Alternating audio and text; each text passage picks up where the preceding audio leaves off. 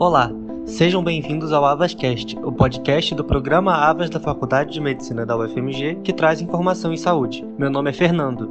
E eu sou a Cristiana. E somos estudantes de medicina do sexto período da UFMG. Na edição de hoje, vamos falar sobre o combate à inatividade física no contexto da Covid-19 em pacientes já afetados por outros problemas de saúde.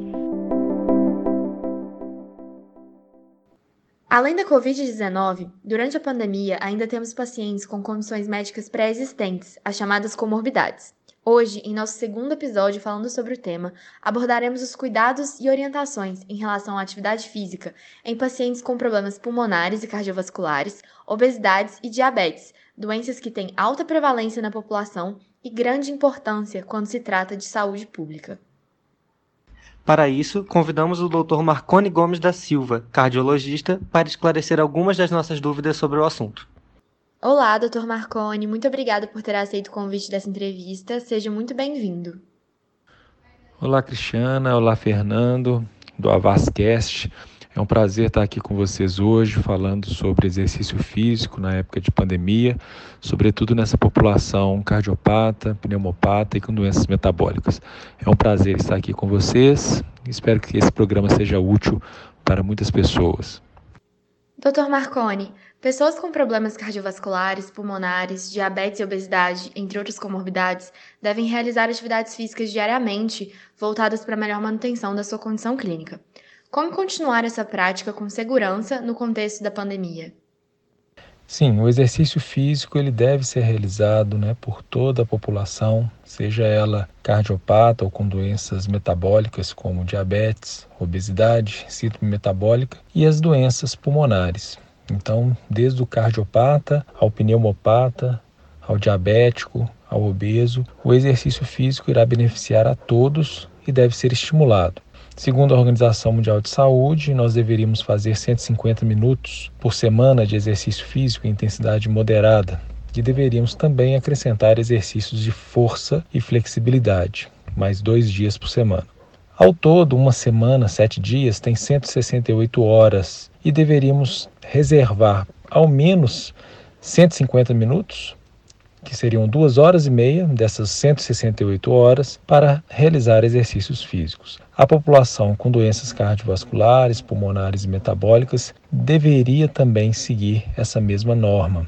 Obviamente, existem alguns critérios a serem estabelecidos na prescrição do exercício físico para essas populações, seja no volume, né, na duração desse exercício, no período que a pessoa vai se exercitar e também da intensidade. Mas são particularidades né, que ela pode tirar essa dúvida com o cardiologista dela e também usar alguns serviços que são serviços de reabilitação cardíaca, onde populações né, com doenças cardiovasculares é, mais graves podem se exercitar com maior segurança. É o que a gente chama de cardiopatas ou doenças cardiovasculares de alto risco, onde alguns critérios precisam ser obedecidos para que essas pessoas possam treinar de uma maneira segura. Agora, para fazer exercícios leves a moderados, como caminhar, né, fazer algum tipo de atividade mais é, banal, menos é, orientada, mesmo assim as pessoas com esse tipo de problema deveriam ser estimuladas a, a se exercitarem. Afinal, né, o sedentarismo, não fazer exercício físico, normalmente é mais maléfico do que fazer exercício físico. Mas só lembrando que existe uma população que merece uma orientação um pouco mais especializada para colocar essas pessoas fazendo exercício físico de uma maneira mais segura. Em época de pandemia, essa população considerada de risco, ela necessita também de fazer exercício físico. E embora ela seja de risco para uma evolução pior, caso venha contrair o coronavírus, ela deve se exercitar de uma maneira um pouco mais cuidadosa do que a população fora de risco. Então, essas pessoas de risco, normalmente elas estão em um distanciamento, isolamento social um pouco mais rigoroso e, portanto, necessitam de se exercitarem nas suas casas, né, usando garagem, corredores, quintais, quadras, os quarteirões em torno da casa, em torno do prédio, que poderiam ser utilizados como uma forma de se exercitarem num ambiente um pouco mais controlado do ponto de vista de risco de contaminação. É, obviamente, a qualidade do exercício físico ela pode ficar prejudicada e essas pessoas podem se sentir um pouco menos estimuladas a fazer exercício em nível domiciliar. Mas é sempre importante estimular o desafio de se exercitar, ao menos em nível leve ou leve a moderado, porque sempre a gente diz isso, né? O sedentarismo é a pior opção. Ficar muito tempo parado assistindo televisão, ou mesmo lendo, ou mesmo sentado numa cadeira ou no sofá, isso é extremamente prejudicial ao corpo, extremamente prejudicial à saúde mental, à saúde psicológica. Então, nós devemos estimular exercícios físicos em ambientes não preparados para isso, né, para o exercício. Tomar bastante cuidado para evitar acidentes domésticos, como chão escorregadio, como a altura do ventilador para fazer um polichinelo, por exemplo. Ou seja, ficar atento que o ambiente domiciliar não é um ambiente preparado para atividade física, mas ele pode ser adaptado. E usar né, pesos que são pesos do, do, do, da própria casa, seja garrafas PET, sejam panelas, sejam almofadas, algum tipo de utensílio doméstico que pode ser usado inclusive para fazer exercícios de força. Em determinadas situações, o simples levantar e sentar da cadeira já é um exercício é, significativo para manter o tônus muscular dos membros inferiores. Então, existem uma gama enorme de é, é, programas na internet, no YouTube, que poderiam ser é, lançados mão, né, poderiam ser utilizados para as pessoas se guiarem, né? procurar esse tipo de programa de pessoas que são realmente profissionais de educação física para melhorar a qualidade dessa informação e que as pessoas não se lesionem fazendo exercícios dessa maneira. Professor, agora vamos fazer o seguinte para ilustrar esse cenário atual. Temos três cenários diferentes de um paciente com comorbidades cardiovasculares e ou pulmonares. Eu gostaria que o senhor comentasse sobre a prática de atividade física em cada um deles. Estou sob o regime de quarentena e não estou infectado. Estou sob o regime de isolamento infectado e assintomático. E estou sob regime de isolamento infectado e sintomático. Vamos responder na sequência, né? No cenário 1, um, é, seria alguém que está em regime de quarentena, mas que não está infectada. Essa pessoa, se ela não for de um grupo de risco, a ideia é que ela realmente só saia de casa para as necessidades básicas, né, de ir à farmácia, ir no atendimento médico, ou mesmo trabalho em atividades essenciais, coisas desse tipo.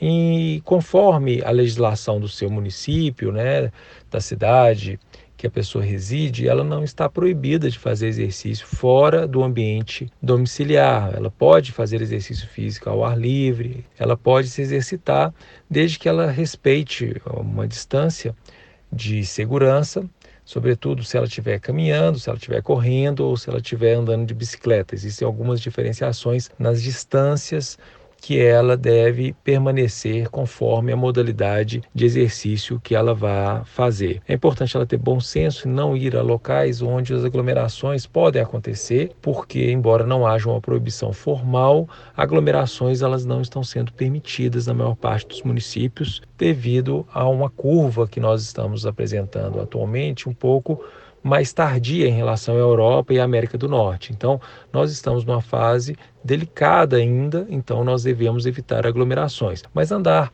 fazer caminhadas em torno do quarteirão, né, da, da, da sua casa, ou ambientes que ficam desertos, a depender do horário que você vai se exercitar, você poderia fazer isso ah, desde que você esteja também com a máscara e protegendo então as outras pessoas de algum tipo de secreção que você possa eliminar é, durante as suas atividades físicas. No cenário sob regime de isolamento infectado e assintomático, a pessoa infectada é, ela deveria ficar, é, mesmo que assintomática, se ela tiver no, no, no curso né, da, da, da, infecção ainda, né, ou seja, se ela ainda estiver sem a imunidade, sem a viragem sorológica, ela deveria fazer um, um, um repouso mesmo, né? mesmo é, estando assintomática, para não dar nenhum estresse físico nesse momento de recuperação é, e de viragem é, imunológica. Então, essas pessoas elas poderiam, no máximo, fazer coisas leves, coisas muito leves de, é, em ambiente domiciliar, porque ela também estaria cumprindo a quarentena para não infectar outras pessoas e aguardando então essa viragem é, sorológica, quando ela presumivelmente se tornaria imune e não transmitiria mais o vírus. Então, nesse caso, essa pessoa também deveria ficar sem fazer atividades físicas programadas e com o objetivo de melhorar o condicionamento nessa fase específica, aguardando então a, a recuperação imunológica completa e a imunidade é, sorológica. Em relação a uma pessoa infectada e sintomática, essa pessoa não vai poder fazer exercício. Se ela estiver sintomática, o exercício está proscrito, ou seja, ele não deve ser realizado, ele deve ser evitado até a recuperação completa dessas pessoas por conta da infecção do, coronavírus e dos sintomas que podem se tornar até mais graves mediante um estresse físico é, proporcionado pelos exercícios físicos realizados por essas pessoas. Dr. Marconi, uma dúvida frequente da população é se é indicado ou não fazer exercício ao ar livre, devido ao risco de contaminação, e qual seria a distância adequada para se manter de outras pessoas nesse contexto.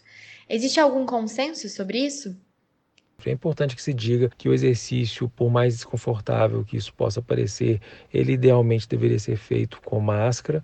Isso atrapalha a durabilidade da máscara, porque ela vai ficar úmida mais precocemente e ela vai perder a sua capacidade de isolamento e pior, ela pode inclusive atrapalhar ainda mais quando úmida é, a respiração, se tornando o exercício físico bastante difícil de ser realizado, sobretudo em intensidades é, mais intensas, né? moderado ou intenso, mais vigoroso. O exercício mais vigoroso vai prejudicar então é, a dinâmica desse exercício.